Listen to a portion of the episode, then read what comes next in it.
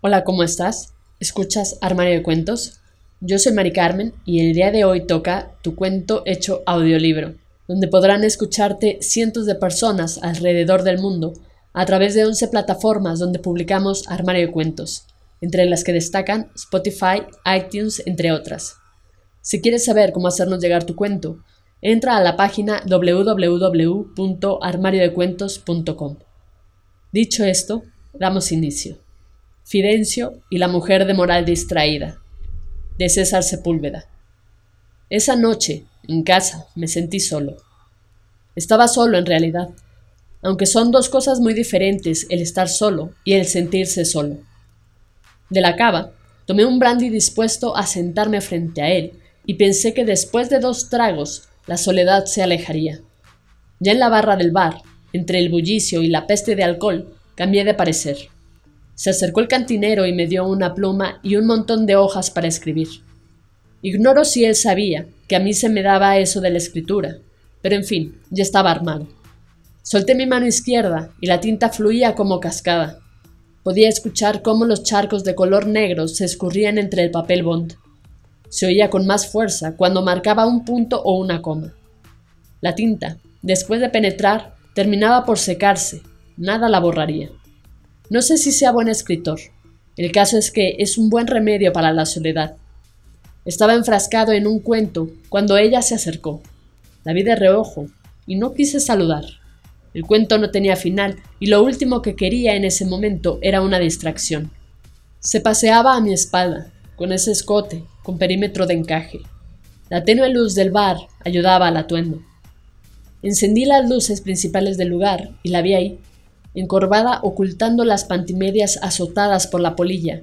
Sentí pena las apagué mientras marcaba unos puntos suspensivos en la historia. Ella se esfumó y en su lugar puse a Fidencio. El cantar no era lo suyo, pero con la habilidad que le di en las manos, hacía vibrar las cuerdas de su guitarra con precisión. En una servilleta le solicitaba melodía tras melodía. Quise que se sintiera alegre y pedí al cantinero que le enviara un trago. Él alzó la mano y brindó. Tomé de nuevo la pluma y el papel. Cambié el atuendo de ella. Ahora de vestido de noche. Un corte largo en la parte delantera dejaba ver la pierna izquierda. Las facciones de su rostro cambiaron. Ya no era la misma que se mostraba de encaje viejo y roído. Ahora era una dama. Continuó siendo de moral distraída, pero era lo de menos. Podía ver el brillo de una mujer intensa, Cambié a capricho el guion de Fidencio. La música ya parecía monótona y le di voz, tan afinada como la guitarra.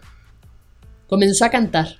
Lo hacía con tal porte que pareciera que sabía hacerlo desde niño.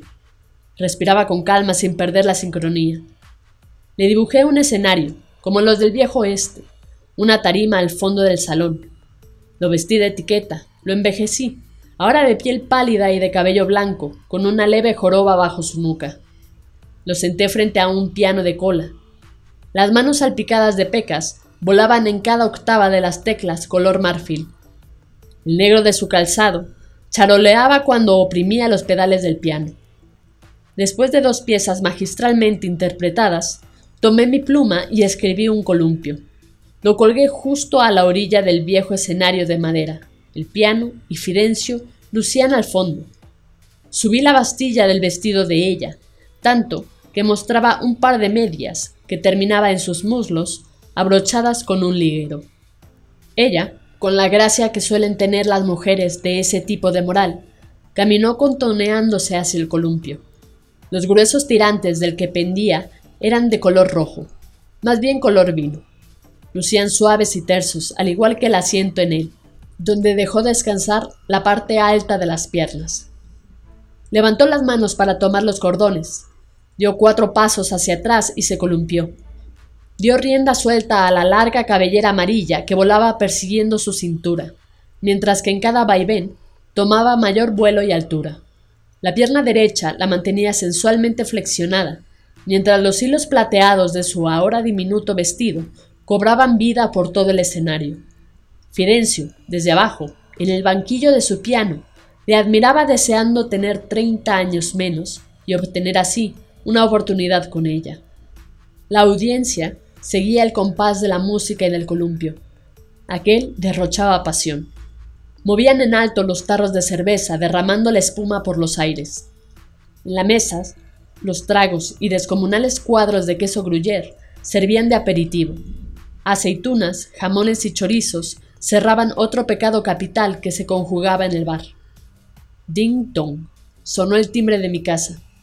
No esperaba visita, pero nada mejor que un buen amigo para charlar. Dejé mis hojas y mi pluma. Fidencio y ella, la de la moral distraída, aún esperan turno para darles un final. Espero que ambos disfruten la estancia en el salón. Fin.